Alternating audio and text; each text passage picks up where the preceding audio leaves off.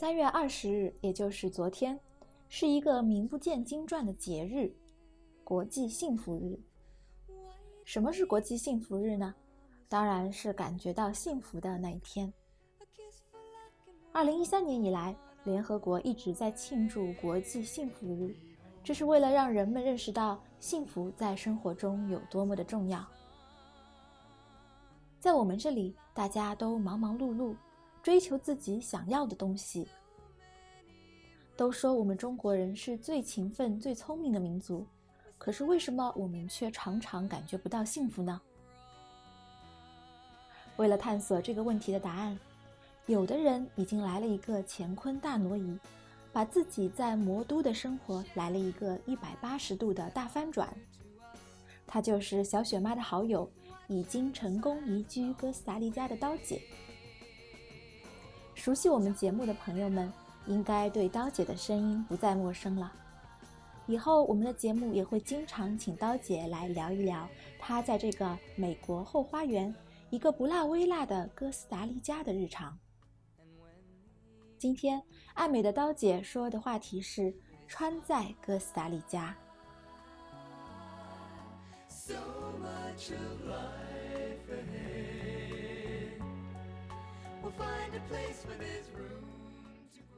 嗨，大家好，我是刀姐。嗯，二月份和小雪妈一起录制了一期有关哥斯达黎加的节目之后呢，也收到了一些听友的反馈。嗯，因为哥斯达黎加对大部分国人来说还是很小众，也很神秘。呃，大家普遍关心这里的问呃生活是一个什么样。那么这一期我来简单介绍一下哥斯达黎加的生活。嗯，我想衣食住行四个方面呢，首先对第一项衣做一个简单的介绍。穿衣薄厚是根据气候来的。那由于哥斯达黎加得天独厚的气候条件，全年平均十八到二十八度。没有什么特别明显四季的概念，它只有雨季和旱季之分。顾名思义啊，雨季就是降水量多一些，基本每年的下半年是雨季。下雨也是很有意思的，不是全天都下雨，呃，基本下雨是在午后到傍晚这段时间。我记得以前我在我的微信上面。嗯，简单介绍过一下，那就每天差不多，老天爷跟浇花一样的，到了下午这个点儿啊，就过来浇一趟，然后赶到傍晚要匆匆赶回去，好像要跟家人团聚晚餐一样，很有意思。那晚上又恢复了，就是晴空万里、月朗星稀的那种感觉。早上也是，每天早上的天气基本上都是很好，一拉开窗帘，感觉温度不冷不热。呃，阳光也很温和，地面干干净净。那所以每天早上送孩子上学，不用担心雨天路滑不好开车。呃，另外旱季是旅游旺季，每年基本上从十二月到次年的四五月份，游客最多，尤其是第一季度，基本海边的酒店这个时候都是爆满的。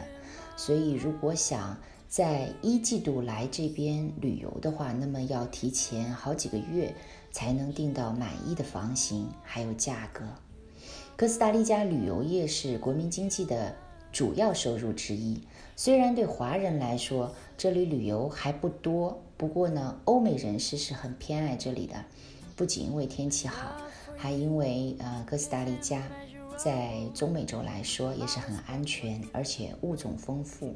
那虽然国家不大，但是呢，基本上该有的景致，呃，漂亮的一些地方也都全有了。所以不像去其他的一些很大的国家，那么时间就是会花在路上的比较多。这边就是说，因为相对来说比较小，只有三个北京大嘛，那到哪里去玩，相对交通还是很方便的。啊，话说回来啊。穿衣着装在这里的消费跟上海比起来就要低很多了。那雨季的时候，中午要穿一件短袖，那早晚会比较冷一点，要加一件外套，基本上就够了。旱季，嗯，基本上全天就是短袖或者是长袖 T 恤，连衣裙交换着来。呃，另外在穿衣风格上，哥斯达黎加人还是比较奔放的，有一贯的那种拉丁美洲的那种风格，呃，也是比较相对比较随意、慵懒的心态，在这里从这个穿衣着装上都表露无遗。男士很少穿正装，那西装革履、打领带这种场合呢，不是没有，但是平时就是相对来说是比较少。那女士是相比来说。呃，穿着是相当大胆的啊，有可能一件像那种就是外套式的内衣，呃，反正是很紧身啦，再配一条紧身的裤就出门了，腰也露在外面啊，后背也露在外面，肩膀也露着，嗯，但是有的身材还是很好的，不过他们人很大胆啊，那身材胖一些的人也是。不是很担心的，反正是该露的都露，不该露的反正肉也露在外面。另外就是有一个很有趣的现象，哥斯达黎加偏胖的女人要比男人多，我也不知道是为什么。嗯，还有就是早晚出门锻炼的人也非常多，那尤其是在周末的早上，啊，路上到处都可以看到那种跑步的、骑车锻炼的人。有的人头发都都白了，一看就是这张脸应该年龄就是不小了，可是身材保持的还是很好。而且当地人呢，他很喜欢就是纹身，那百分之可能男士里面百分之八十都会有纹身，女士里面大概百分之四五十也会有纹身。嗯，另外呢，当然路上锻炼的人也还是有很多，就是很胖啊。那这种也是根据个人选择的生活方式不一样，而且哥斯达黎加人很爱吃零食，呃，因为我经常会去一些超市嘛，那那种超市是属于家庭装，非常大的量的，那个糖啊，然后甜点呐，哇，我看他们真是就是一购物车一购物车就是满满的，可能也经常因为开 party 吧，嗯。总的来说呢，反正置装费用是因为不用去购买冬季的衣服，所以自然它消耗就降下来了。另外，买衣服的地点和国内也差不多。那有的人他就比较偏爱商场，有的喜欢街边小店去淘惊喜，也有的呢就是从网上购买。那说到网购的话，我感觉这里可能也刚刚形成一个网购的小气候吧。那。可能也就是国内二零零六年左右的网购水平，嗯，不像国内网购的市场现在发展的这么快速、这么强大，基本上今天下午下单，那明天早上就到货。呃，国内在这点还是非常便利的啊，享受着绝对绝对 VIP 的待遇。那这里的派送就会自然慢一些，呃，而且。有一个非常有意思的现象，就是由于哥斯达黎加它不是完全按照门牌号来定位房子的地址，那所以送货送货员他很有可能就在你们家门前五百米就迷路了，找不着，然后最终会造成一个投递失效。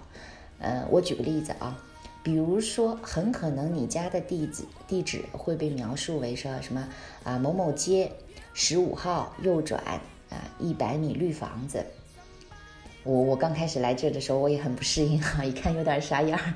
那现在住久了，住惯了，也基本上都能轻车熟路摸到了。那另外就是，呃，衣服的价格方面，商场里它基本上从几百到上千人民币不等，那也是根据不同的品牌价格，而且还根据就是说是不是当季的新品来定的。也有很便宜的一些街边店，嗯，比如说我前前一段时间跟朋友出去，刚买了一条这个黑色的居家打底裤，七分裤，那打折下来算下来非常划算，折合人民币才十二块钱，在家穿的很方便啊。呃，另外圣何塞呢，它有就是挂名的奥特莱斯。以前我还挺惊喜的，一看哇，奥特莱斯啊，心想那可以进去血拼一把了，拜拜拜。然后呃，实际上进去以后，跟那个迈阿密啊、洛杉矶这种奥特莱斯那差别还是非常大的。没有应季的新品，而且价格确实是便宜，但是花样很少，基本上，嗯，我觉得你也就是听一听吧，也不会去这里去买了。那一般呢，就是我周边当地的一些朋友，他们就是也会去在假期的时候去美国买买买，因为从呃哥斯达黎加的首都圣何塞飞迈阿密啊，两个小时就到了，所以还是很方便。那而且当地啊也有这种代购，呃，代购基本上就是我看他，因为代购有时候也是用微信嘛，那也是经常就是在美国那边店里面就是秒让你秒下单啊，什么时候打折，什么时候都都很清楚的，哪个样式是新款。那如果那些没有时间出去买的人，他们可能就会找代购来帮忙。嗯，另外就是说孩子的衣服。那孩子一般平时就是上学都是穿校服。我之前也介绍过，在哥斯达黎加的学校，很多学校都是从幼儿园一直到高中毕业，它全系的课程都有。那从进入幼儿园开始就是就校服啦，那周一到周五都是穿校服，周末才换上自己爱穿的衣服。而且再加上孩子长得也比较快，所以不用买太多。呃，自然也花不了多少钱啊。男士衣服上，刚才啊介绍过，穿正装的时候不是很多，那所以成本也就降下来了。呃，我知道美国是有一些就是这种正装的聚会，一些 party 啊，他那个活动是可以租礼服的。目前我还不知道，就是说在哥斯达黎加这边租礼服是不是盛行。不过呢，我看到女士的礼服店。还非常的多，因为，嗯，像他们女孩子很早就穿礼礼服，像这个高中毕业都会有个 party，也都开始选十八岁成人礼嘛啊，那价格也不高，呃，如果想要再买一点儿，就是再买更便宜一点的礼服的话，可以去巴拿马买，巴拿马那边儿就是买礼服的价格，估计也就是和，呃，咱们国内苏州买到的可能差不多。嗯，另外像婚纱之类的，在这边也有很多的门店，就是开车的时候经过经常会看到。只是呢，我很少看到高档次的婚纱摄影室。我觉得，我感觉啊，这个可能是一个行业空白。所以说，有这方面经验的听友，呃，如果感兴趣的话，可以考虑往这个领域发展。嗯，另外。说完衣服就来说说鞋子。那哥斯达黎加，我感觉真没什么性价比高的鞋子。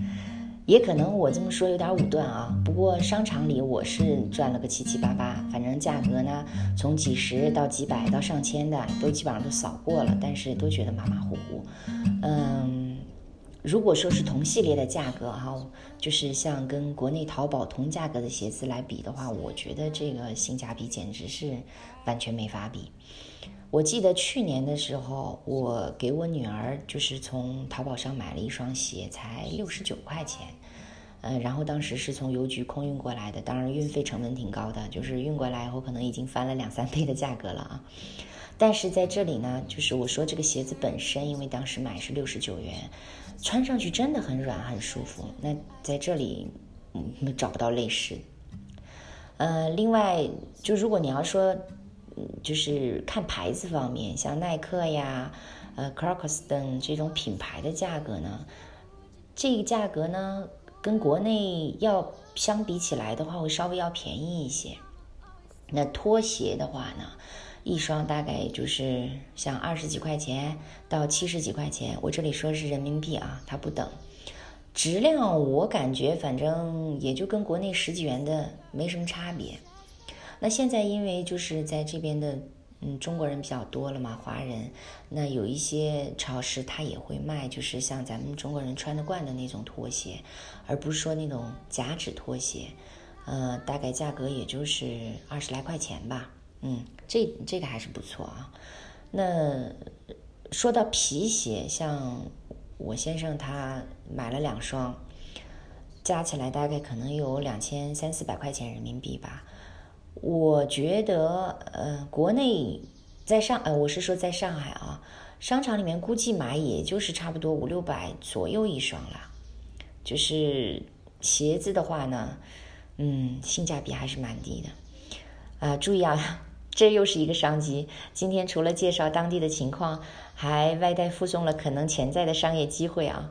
那也祝有兴趣要来哥斯达黎加的听友们好运气、好生意啊！嗯，接下来再说一下泳装市场方面吧。就泳装，那泳装因为就是在当地还是比较发达的，因为哥斯达黎加它整个就是接邻的太平洋和加勒比海两边。那很多就是住在圣何塞的人，首都圣何塞的人，他都有可能会在海边有一所小的度假房子。呃，周末隔三差五邀上朋友去日光浴。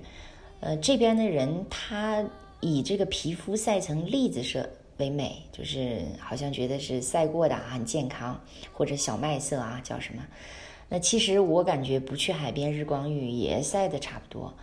这里虽然不是很热，但是呢，呃，我感觉紫外线还是比较强的。那一般出门不愿意被晒黑的女士都要戴着遮阳帽，或者把防晒霜给擦好。那泳装的话，款式是很多的，然后价格也是高高低低不等。嗯，如果说想来这边旅游的话呢，我感觉如果你忘了带泳装也没什么关系，反正到哪里到沃尔玛呀。然后或者说是到商场里哪里都会有泳装啊，嗯，总之反正由于这里气候温度不错，支装费在这里预算不会很高，一个家庭每个月其实千八百块钱人民币就足够了，我觉得。嗯，如果你要是更喜欢像休闲 T 恤啊，推崇这种简约生活的话，那同一款十七件 T 恤不同颜色，我感觉也是不错的主意。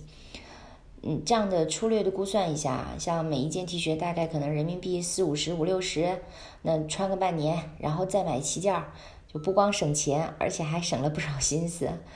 嗯，另外就是出门，没有人会觉得你不穿名牌就是罪过。